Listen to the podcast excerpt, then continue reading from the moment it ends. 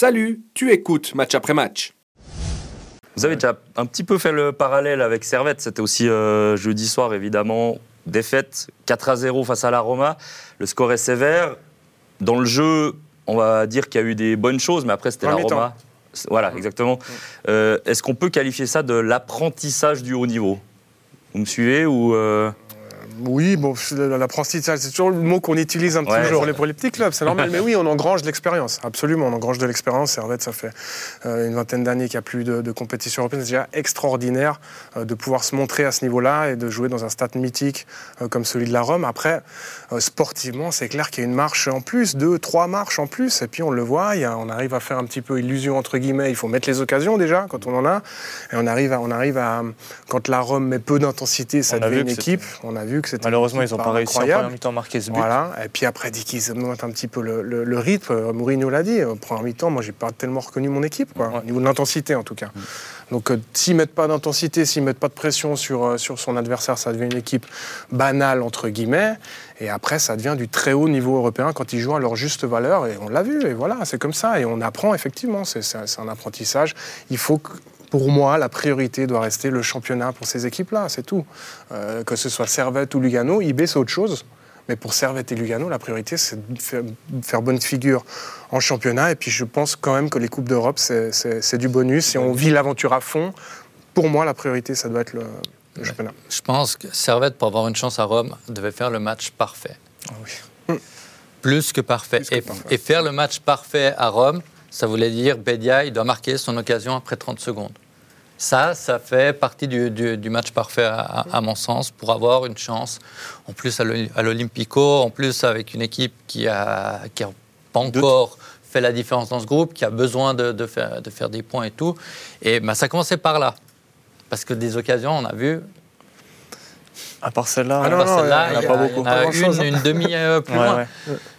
Et ben voilà, euh, Servette n'a pas fait le match euh, parfait. Et quand on ne fait pas le match parfait contre ce genre d'équipe, ben, pas de miracle. C'est dommage parce que la première mi-temps, franchement, euh, j'ai trouvé bonne. J'ai dit, ah ouais, ils sont, ils sont dans le match.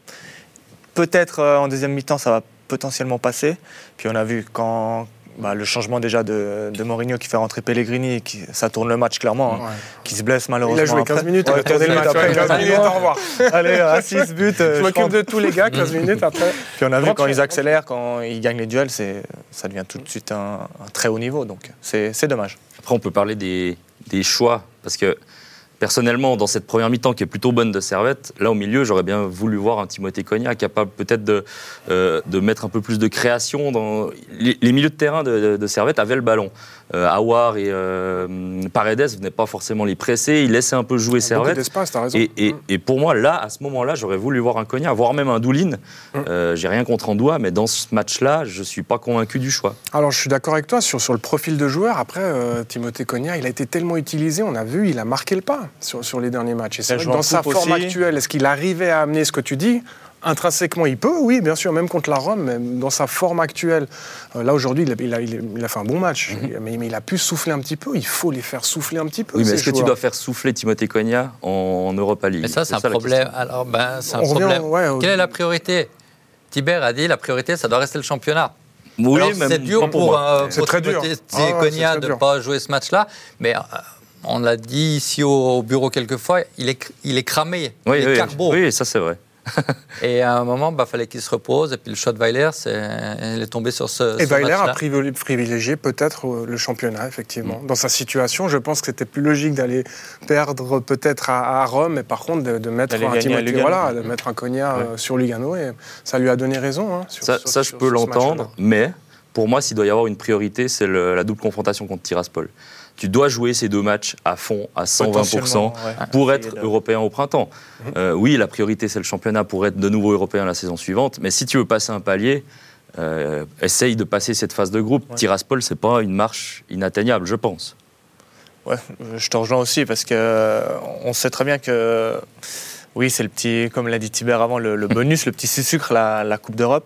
Et pourquoi pas se qualifier en, étant troisième pour jouer la, la conférence et on a vu Bâle l'année passée, hein, ça, va, vite après les, matchs à confrontation directe, euh, aller-retour. Euh, ça peut vite aller, euh, vite aller vers la finale.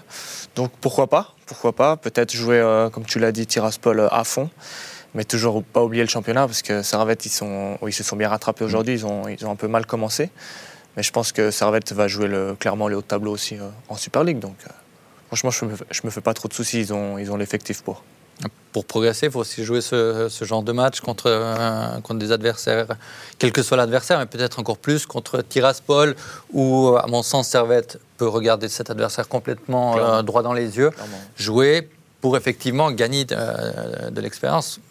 J'ai quelques doutes sur le terme d'apprentissage hein, quand on fait une première euh, euh, phase de groupe. Mais effectivement, euh, ben, voilà, jouer ces matchs de, haut, niveau avec l'ambition d'aller au-delà. Et c'était ce qui été souvent reproché à certains clubs suisses il y a 4, 5, 6 ans en arrière. C'était de se satisfaire, d'être en phase de groupe et puis de privilégier complètement le championnat. Et des joueurs progresseront aussi en se faisant violence guillemets, pour jouer ces, ces matchs en mettant toute l'énergie nécessaire, sans vouloir dire qu'ils n'ont pas mis toute l'énergie nécessaire, mais voilà, avec une, une vraie pensée et un, vrai état d'esprit, ce match, c'est aussi important que le, championnat, même si oui, en fin de saison, c'est le championnat qui va permettre de se qualifier encore une fois pour une Coupe d'Europe, mm. mais un joueur va aussi progresser, va aussi être mis en vitrine. Ça peut gagner la Conférence League. Hein. non, mais les joueurs vont aussi. qui sait, on en reparlera peut-être euh, au mois de fin mai, début juin prochain. Il euh, faudrait quand même un sacré paquet d'exploits. Je pense.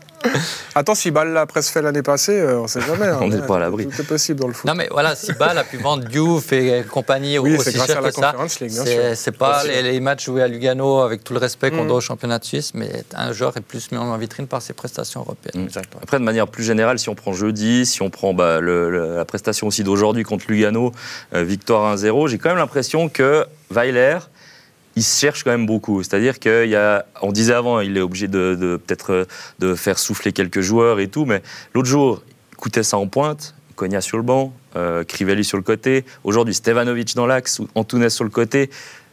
J'ai l'impression quand même que ok, ça va mieux, il y a eu un, bon match aujourd'hui, il y a un retour au classement, mais Weiler n'a pas encore trouvé sa formule qu'il aimerait vraiment euh, mettre non, en place. malgré le fait qu'il est quand même très peu tourné. Hein. On, le voit statistiquement, il n'a il a pas fait de grosses rotations de joueurs, mais effectivement, il n'a pas trouvé encore là, sur les résultats la panacée. Après, tu cherches des solutions, tu fais aussi en fonction peut-être de l'adversaire. Quand tu vas jouer à Lugano au Tessin, peut-être que tu fais... Et de joueurs qu'il avait aussi... Euh, pour, euh, pour jouer le match, parce qu'il y avait pas mal de blessés au début de saison, donc il ne pouvait pas trop faire tourner. Donc oui, oui, forcément, il teste un petit peu euh, deux, trois, deux, trois solutions c'est toujours multifactoriel, mais je pense que quand tu n'as pas les résultats, euh, tu es obligé un petit peu de, trouver des ressorts, euh, des leviers, que ce soit mentaux, mais aussi tactiques, euh, pour, pour faire tourner le truc. Et puis voilà, aujourd'hui ça, a réussi, mais, peut-être que le prochain match, tu vois. Moi j'aime bien prendre cet exemple de Lugano parce que Croci Torti n'a pas hésité après une victoire, après plusieurs victoires, même il restait, il sur trois matchs consécutifs victorieux, hein, Lugano. Mais ça n'a jamais été trois équipes identiques. Donc c'est possible de faire tourner, après on va parler d'automatisme et tout, on, a tous appris euh, les, bases tactiques. Alors oui, tu changes peut-être de partenaire, mais tu sais quand il faut fermer. Les automatismes, c'est tout le temps un gros mot. Euh, attrape tout, tu sais, comme excuse pour. Ça joue pas un euh, voilà, voilà. Mais ça joue un rôle, mais tu, on peut s'en sortir. La preuve très bien sans. Donc, donc pour moi, c'est une gestion d'effectifs et c'est aussi en fonction de, de, l'adversaire, bien sûr. Et Weiler, faut pas oublier, il n'a pas eu beaucoup de temps pour développer euh, ce qu'il avait peut-être envie de développer, parce que rapidement les matchs se sont enchaînés dès, la, dès le début du championnat. Il y a les matchs de préparation, il y a encore eu un, certain nombre de, transferts. Et il Changement de philosophie. Il est arrivé avec une envie. Euh, qui est complètement différente de mm. celle de l'entraîneur précédent. Donc, je comprends que les choses Ça prennent un peu de, temps pour se, se, mettre en place. Euh, les supporters ont de la peine à avoir, avec ce temps. Mais euh, c'est vrai qu'il faut le. Tout le monde a de la peine, les dirigeants aussi. Hein. non, mais il a, dû convaincre aussi les, les joueurs qui, avaient pendant 5 ans une manière de, fonctionner, de, que sa manière pouvait euh, peut-être aussi on verra fonctionner. Sur on verra sur le. On n'a jamais de temps au foot, c'est ça le problème. C'est pour ça que je dis les dirigeants, bah, ils veulent des résultats tout de suite, c'est normal. Tout le monde veut des points, c'est normal. Et peut-être que dans 3 mois, on dira que Miroslav Stevanovic est un super numéro 10. Trouvaille en 10, exactement, ah. on ne sait pas. Qui sait?